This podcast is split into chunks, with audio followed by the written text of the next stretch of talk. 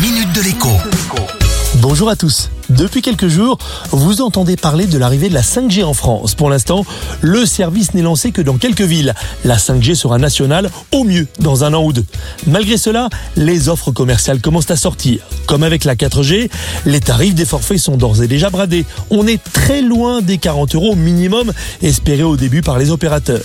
Bouygues Telecom a ainsi lancé l'offensive avec une offre BNU à 25 euros par mois pour 130 gigas de données, suivi par Red de SFR qui propose exactement le même tarif, mais avec un réseau déjà un peu plus costaud.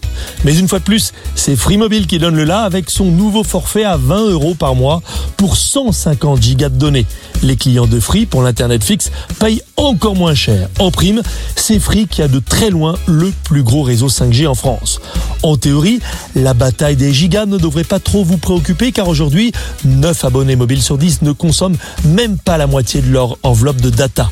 Mais avec des forfaits à 130 ou 150 gigas, les choses pourraient changer. En effet, avec de tels volumes, on peut envisager sérieusement couper son abonnement fixe à Internet si on est seul ou deux dessus et que l'on n'a pas besoin d'une box pour regarder la télévision. Dernière chose, inutile de vous précipiter sur un forfait 5G si vous n'avez pas de téléphone compatible. Ils sont encore très peu nombreux.